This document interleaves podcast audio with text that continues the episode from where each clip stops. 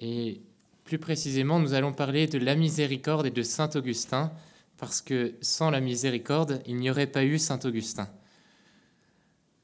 Mère Marie-Augusta avait eu cette grande conviction dans sa prière, Nous sommes les premiers à avoir besoin de la miséricorde.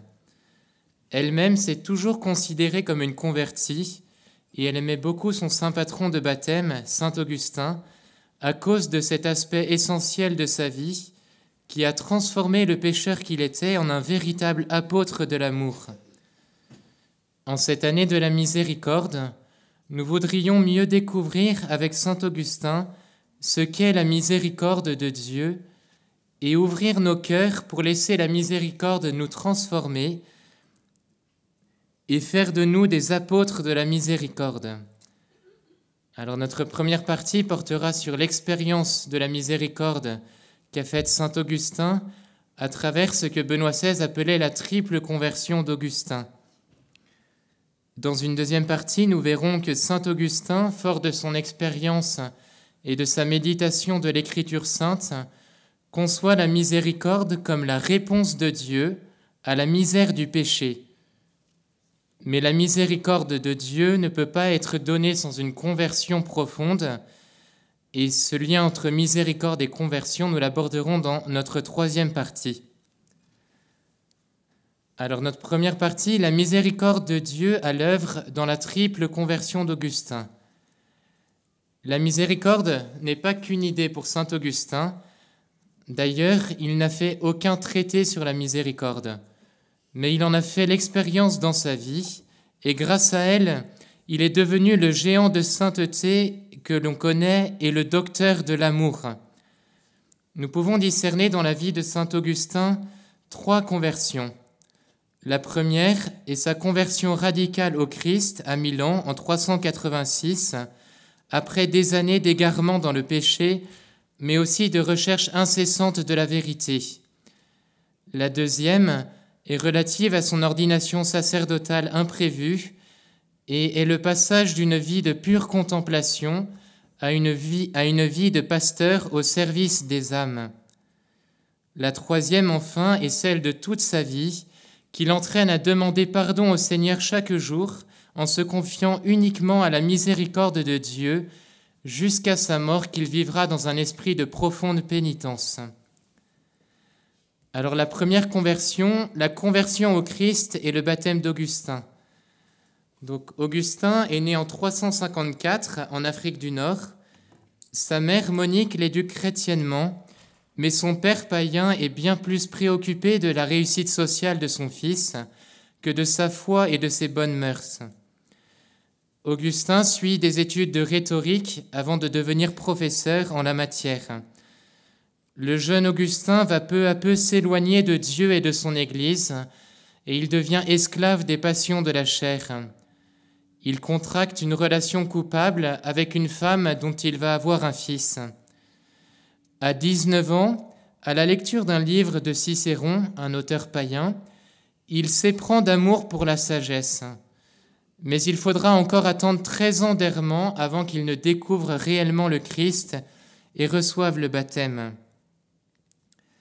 Professeur à Carthage, il se rend ensuite à Rome puis à Milan, où sa mère le rejoint. Sainte Monique, nous le savons grâce aux confessions, passe ses journées à l'Église dans la prière et les larmes, en implorant la miséricorde de Dieu pour la conversion de son Fils. Elle finira par être exaucée au-delà de ce qu'elle désire. Sa compassion et sa miséricorde pour son Fils Augustin ne l'empêche pas de demeurer très ferme pour ne jamais cautionner les péchés de son fils. Augustin, qui fréquente de nouveau l'Église à Milan, où il écoute avec intérêt Saint Ambroise dans les rares moments libres que lui laisse son travail, découvre la grandeur de l'Écriture sainte en même temps que la rationalité de la foi grâce à la lecture de certains philosophes.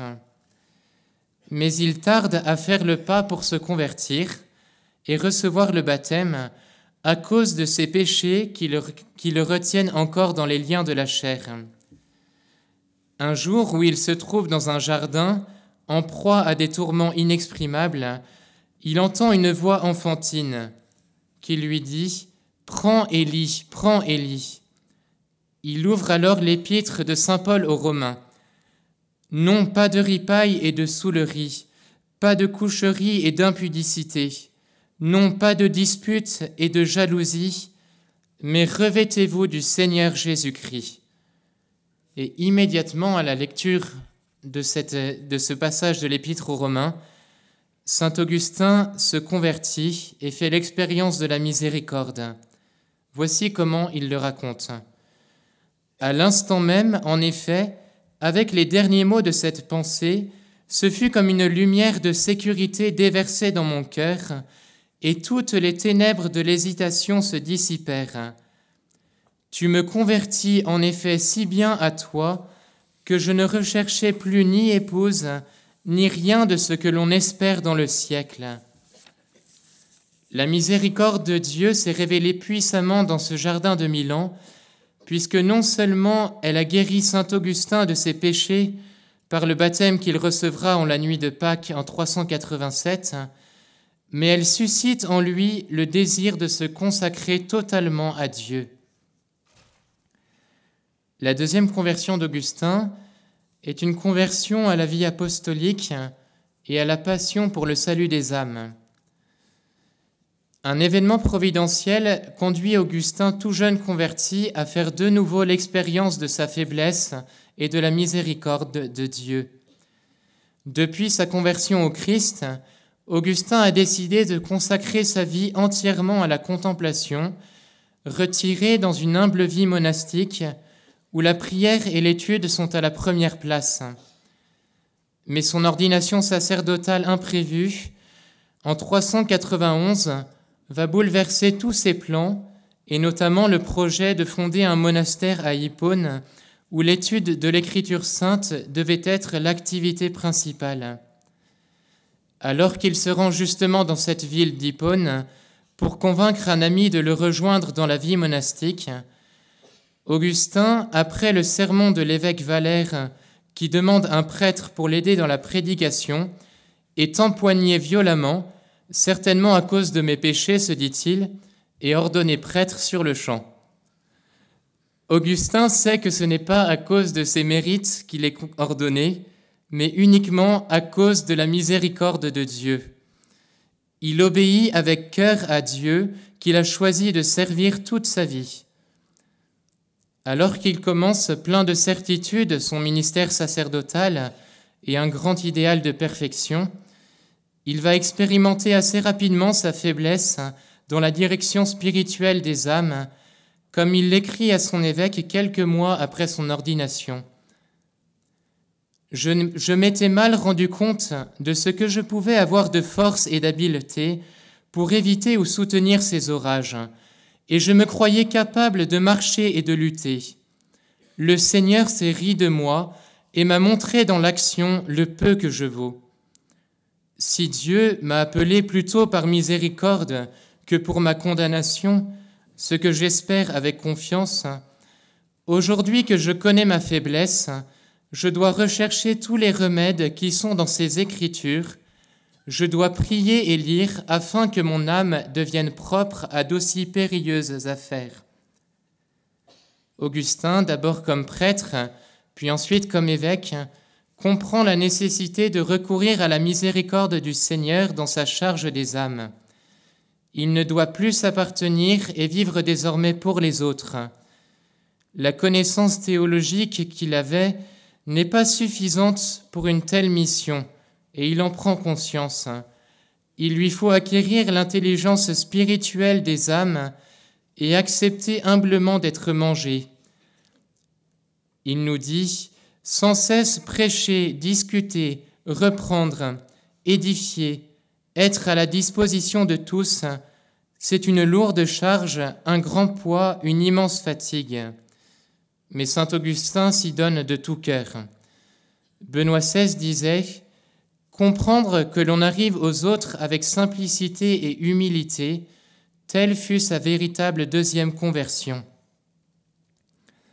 J'en arrive à ce qu'on appelle la troisième conversion d'Augustin, qui est, on peut dire, une conversion perpétuelle jusqu'à sa mort. Donc la troisième conversion d'Augustin est celle qui le mène chaque jour de sa vie à demander pardon à Dieu.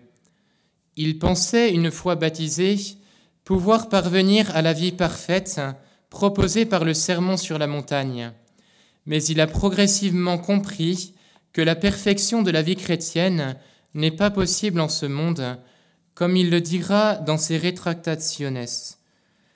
J'ai compris qu'une seule personne est véritablement parfaite et que les paroles du sermon sur la montagne ne se sont totalement réalisées que dans une seule personne, Jésus-Christ lui-même.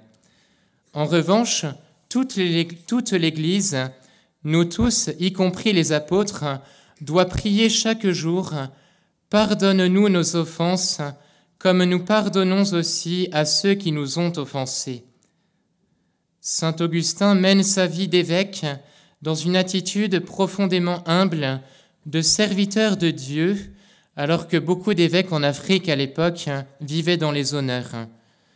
Lui-même a voulu vivre très, pauvrement et il était par exemple revêtu simplement d'une tunique noire, on l'a toute simple. Il se connaît faible et pécheur et sait qu'il a sans cesse besoin de la miséricorde de Dieu. Il est très exigeant avec lui-même, ce qui le rend miséricordieux envers tous. Il se sent même responsable des péchés des fidèles de son diocèse. Et il dit qu'au jour du jugement, eh bien, il devra rendre compte des péchés de ses fidèles. Quatre ans avant de mourir, il décide de se retirer et désigne un successeur sur le siège épiscopal d'Hippone afin de pouvoir vaquer à la prière et à l'étude de l'Écriture sainte. Ce fut aussi l'occasion de relire toutes ses œuvres et de corriger avec une grande humilité ce qui lui semblait erroné. Quand il doit s'allonger quelques semaines avant sa mort, il demande à rester seul. Il répétera dans les larmes et une prière intense les psaumes de pénitence qu'il avait fait accrocher sur les murs de sa chambre. C'est donc encore en implorant la miséricorde de Dieu, dans un esprit de profonde pénitence, qu'il va rendre l'âme le 28 août 430. J'en arrive maintenant à la deuxième partie, donc la miséricorde de Dieu comme réponse à la misère du péché. Donc fort de son expérience, Saint Augustin a puisé dans l'écriture sainte, mais aussi dans sa vie de pasteur, eh bien, son enseignement sur la miséricorde que nous allons maintenant approfondir. Saint Augustin affirmait de manière lapidaire dans les confessions Misericors es miser sum, ce qui se traduit par Tu es miséricordieux, je suis misère. La miséricorde de Dieu, c'est donc la réponse de Dieu face au péché de l'homme, qui est sa plus grande misère. Dans un premier temps, nous traiterons de la manière dont Dieu est miséricorde. Ensuite, nous approfondirons la miséricorde comme don gratuit de Dieu, comme grâce. Enfin, nous verrons que miséricorde et justice en Dieu ne sont pas contradictoires et que Dieu est parfaitement juste en exerçant sa miséricorde envers nous. Donc le premier point, Dieu est miséricorde. Alors qu'est-ce que la miséricorde? Dans un petit livre qui s'appelle Sur les mœurs de l'Église catholique, Saint Augustin la définit ainsi. La miséricorde est une compassion de notre cœur pour la misère d'autrui qui nous pousse à le secourir si nous le pouvons. Mais la miséricorde peut-elle alors être attribuée à Dieu? Saint Augustin nous dit que certains philosophes, qu'on appelait les stoïciens, niait la miséricorde en Dieu parce qu'il ne voulait pas que l'on puisse penser un trouble ou une émotion en Dieu. Saint Augustin va dire que Dieu est miséricordieux pour nous. Il dit, cela, c'est-à-dire l'être, il l'est en lui-même. Ceci, miséricorde, il l'est pour nous.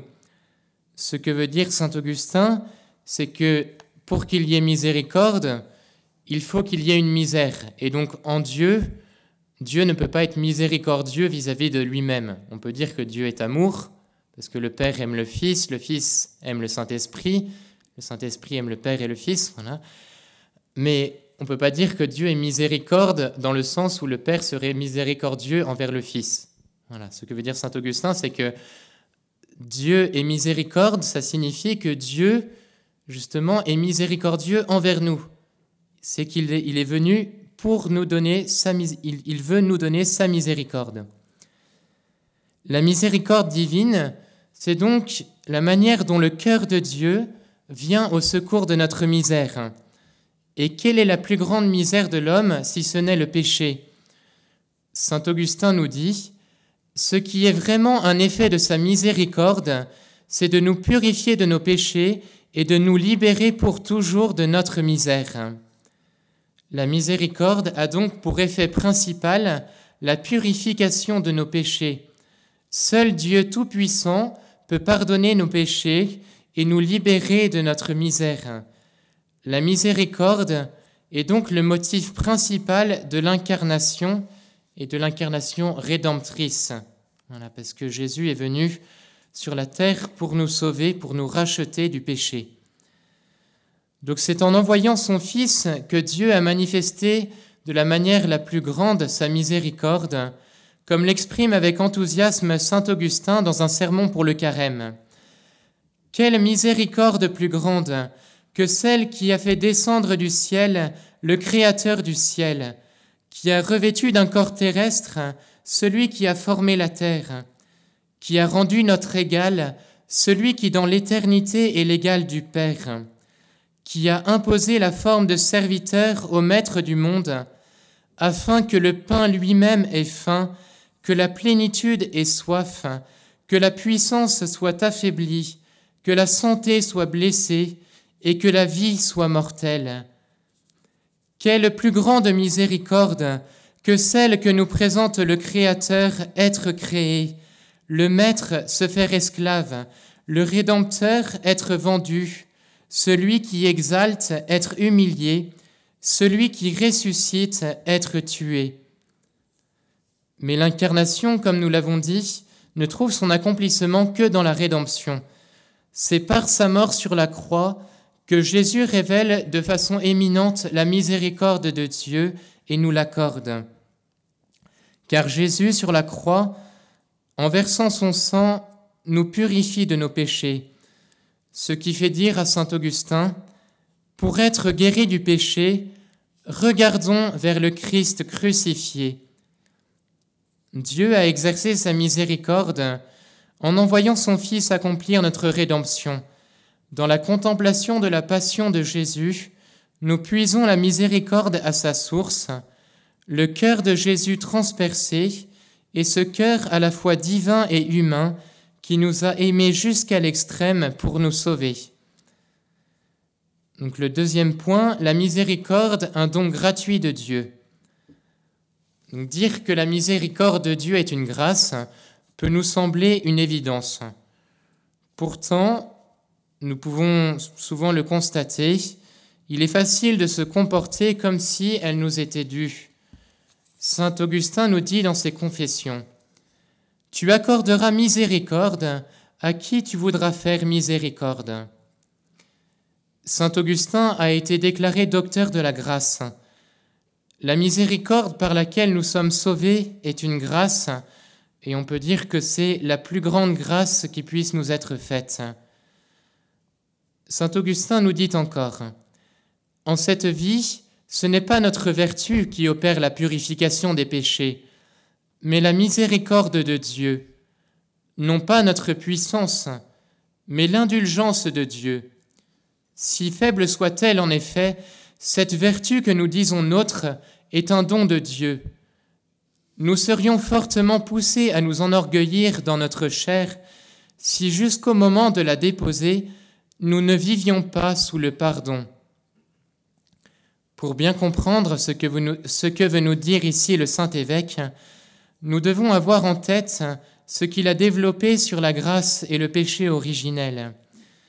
À cause du péché de nos premiers parents, notre volonté est inclinée naturellement vers le péché, et sans l'assistance de la grâce, il serait impossible de ne pas pécher.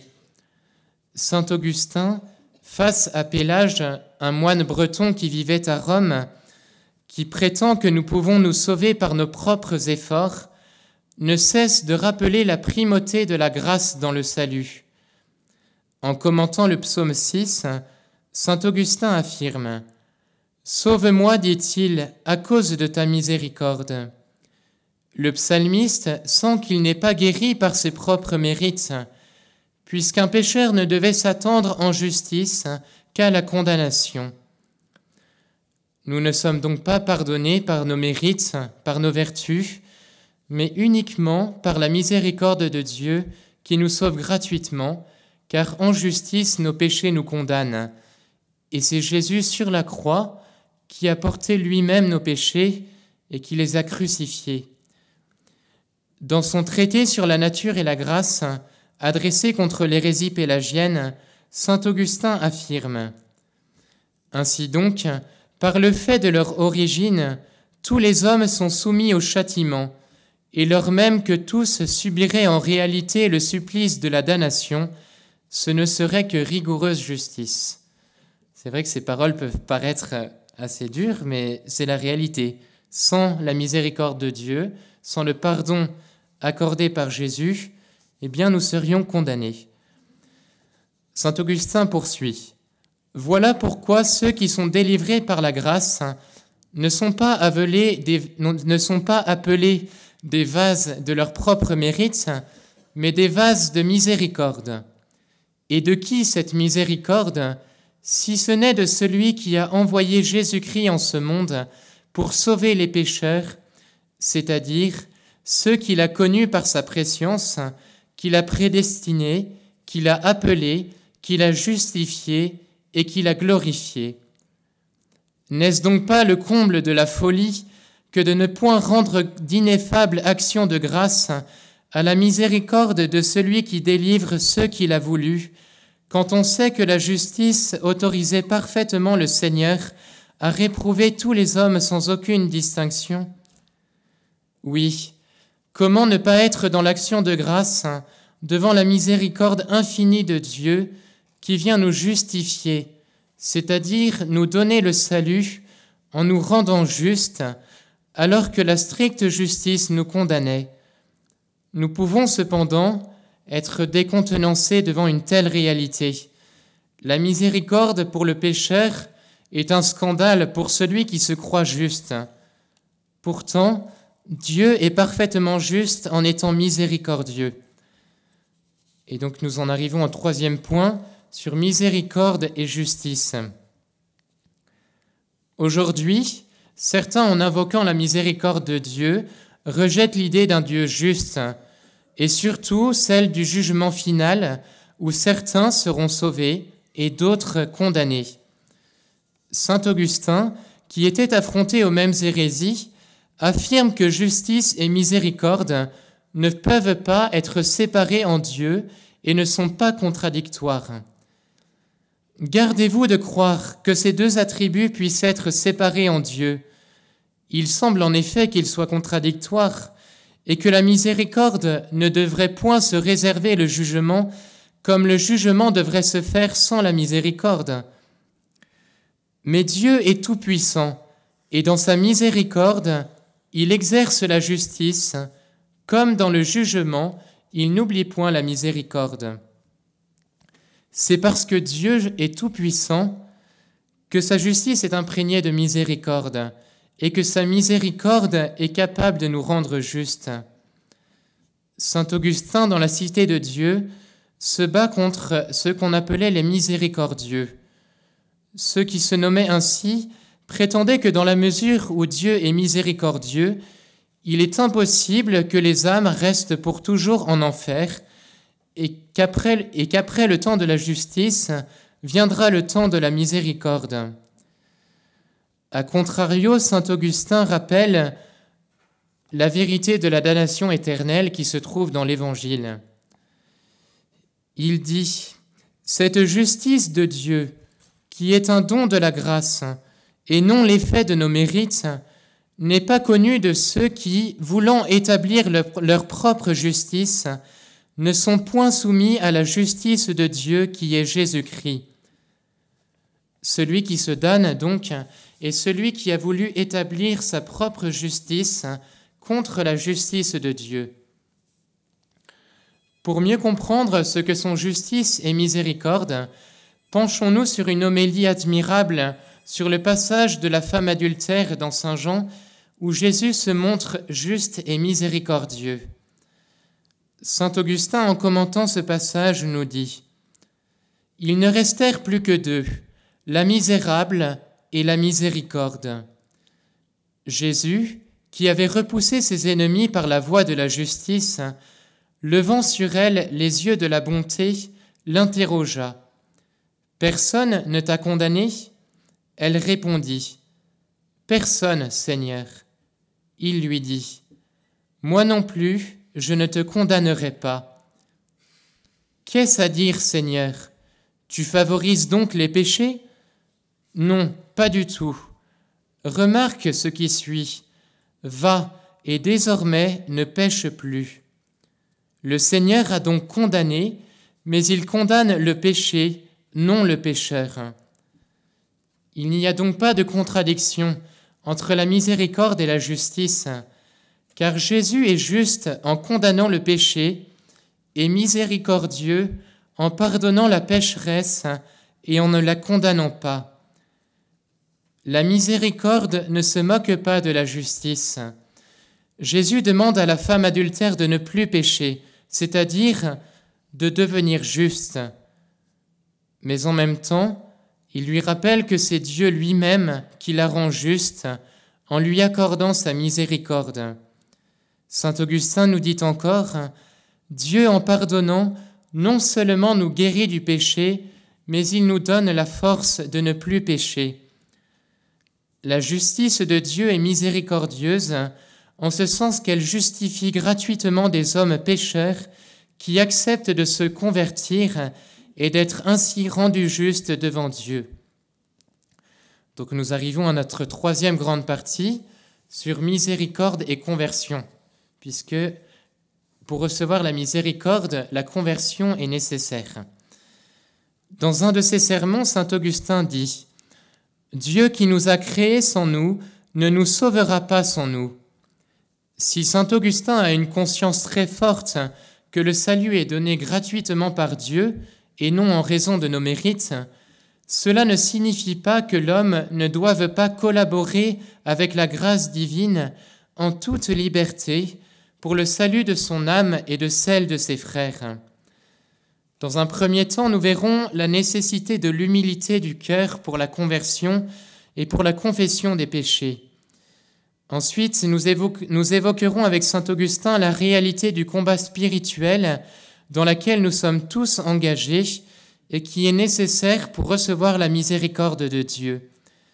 Enfin, nous verrons que notre propre conversion suppose l'exercice de la miséricorde envers nos frères, une miséricorde inspirée par la charité. Donc le premier point, l'humilité pour confesser ses péchés.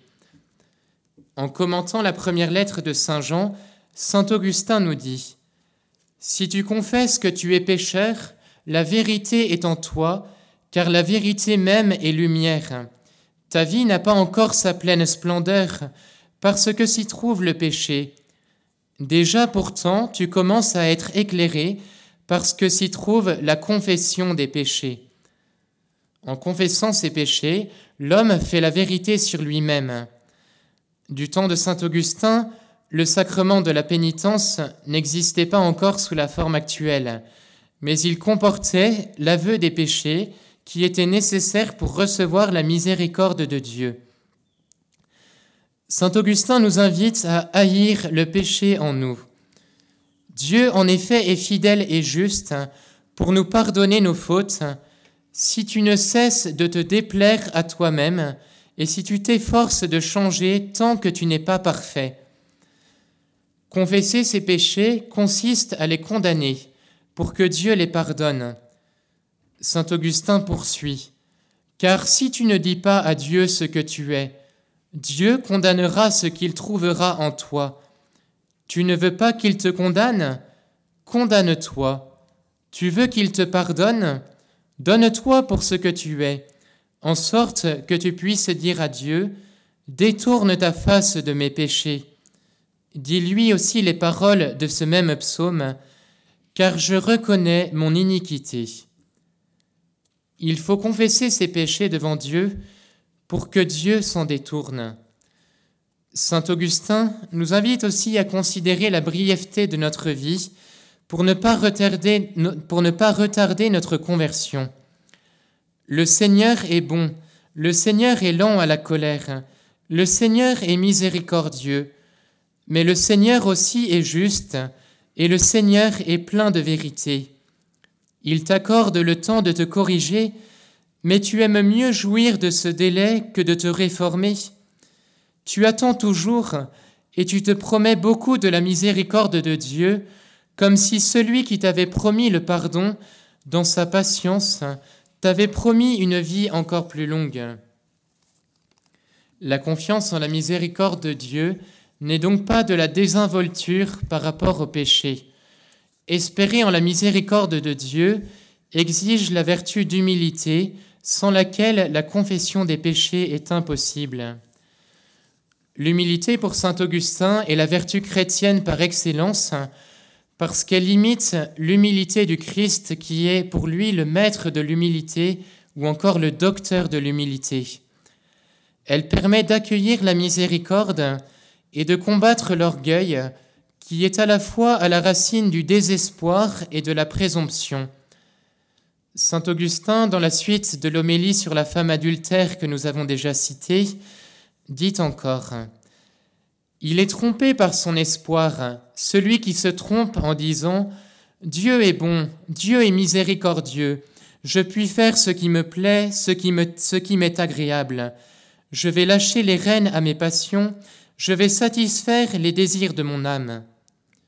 N'est-ce pas un danger réel pour chacun de nous, alors que notre monde nous sollicite pour bien des plaisirs, de ne plus voir le péché, ou pire encore, de pécher consciemment en remettant notre conversion à plus tard. Saint Augustin nous avertit aussi sur un autre danger, le désespoir ou ce que nous appelons plus, euh, couramment le découragement. Il se trouve en danger par désespoir ceux qui, après être tombés dans des péchés graves, s'imaginent qu'ils ne peuvent plus être pardonnés s'ils se repentent, se considèrent comme destinés sûrement à la damnation. Devant la gravité de nos péchés, ne sommes-nous pas aussi parfois poussés à nous décourager et à douter de la miséricorde de Dieu, demandons à Saint Augustin de nous obtenir la vraie humilité qui nous fait demander à Dieu pardon dans la prière et qui nous fait demander sa grâce et sa miséricorde chaque jour. Lui-même, chaque jour, avec humilité, a demandé à Dieu sa grâce pour combattre ses mauvais penchants. Reconnaître humblement sa misère et le premier pas de la conversion pour accueillir la miséricorde divine. Mais cela ne dispense pas du combat contre le péché que nous appelons le combat spirituel. Donc nous en arrivons au deuxième point sur miséricorde et combat spirituel. Saint Augustin, tout en insistant sur la gratuité de la miséricorde, ne nie pas le combat que doit mener le chrétien, toujours appuyé sur Dieu. Dans son commentaire sur la lettre de Saint Jean, il écrit Pour le moment, nous luttons encore. Si nous luttons, nous sommes dans le stade. Nous donnons des coups et nous en recevons. Mais qui vaincra? Nous sommes dans l'expectative. Or, celui-là est vainqueur qui, lors même qu'il frappe, ne compte pas sur ses propres forces, mais sur Dieu qui l'exhorte au combat. Le diable combat seul contre nous. Nous, si nous sommes avec Dieu, nous vaincrons le diable. Car toi aussi, si tu combats seul contre le diable, tu seras vaincu. C'est Dieu qui donne la victoire dans le combat spirituel. En ce carême où nous contemplons Jésus au désert qui combat l'ennemi, nous contemplons Jésus qui a déjà remporté la victoire sur Satan, mais qui nous invite à combattre avec lui pour être vainqueur. La palme de la victoire n'est offerte qu'à ceux qui combattent.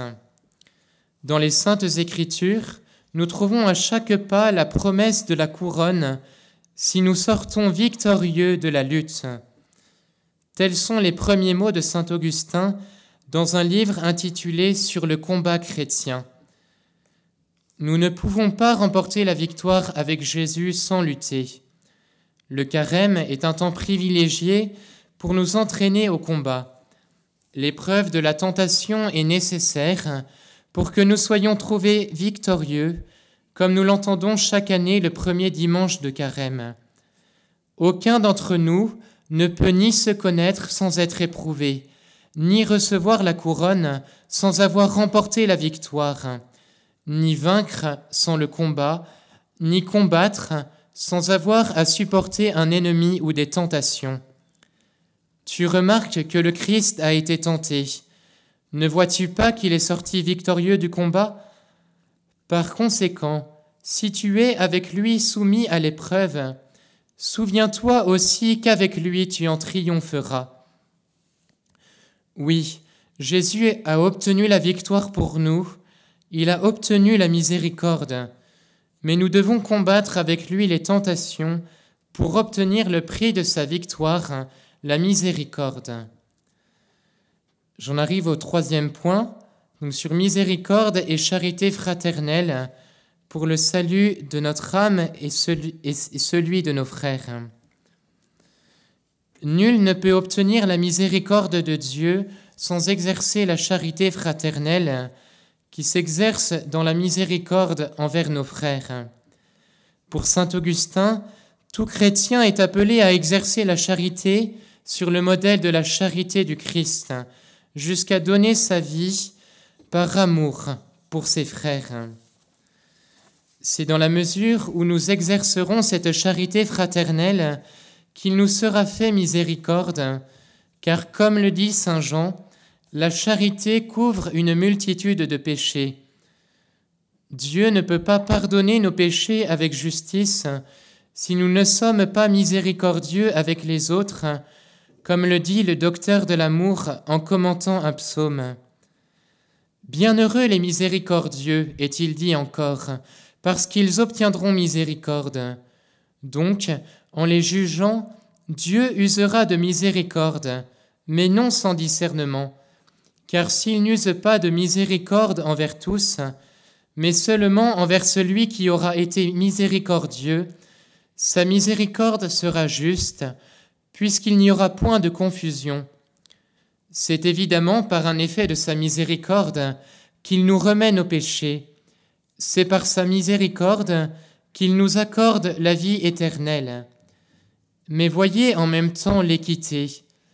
Pardonnez et l'on vous pardonnera. Donnez et il vous sera donné. Assurément, vous donnez, vous pardonnez, telle est bien la miséricorde. La miséricorde envers nos frères consiste donc en deux choses principales, donner et pardonner. Nous devons être des instruments du pardon que nous-mêmes avons reçu de Dieu. Saint Augustin fait remarquer que les mots aumône et miséricorde en grec sont un seul mot, eleemosuna. L'aumône n'est pas seulement matérielle, car la miséricorde s'incarne dans des œuvres aussi bien matérielles que spirituelles. En exerçant la miséricorde, Saint Augustin nous invite à nous rappeler que nous-mêmes, nous sommes des mendiants de Dieu il nous met aussi en garde contre une fausse conception de la miséricorde envers autrui. Ne va pas dans l'homme aimer l'erreur, mais l'homme. L'homme, c'est l'œuvre de Dieu, l'erreur, l'œuvre de l'homme. La miséricorde, inspirée par la vraie charité, dans sa dimension spirituelle, consiste donc à pardonner, mais aussi à éduquer, et à reprendre le pécheur si besoin, car aimer, c'est vouloir le salut de ses frères, leur vie éternelle. L'éducation à l'amour est donc une œuvre de miséricorde. Saint Augustin dans une page célèbre de son commentaire de la première lettre de Saint Jean, nous invite à la véritable charité. Bien des choses ont l'apparence du bien qui ne procèdent pas à la racine de la charité.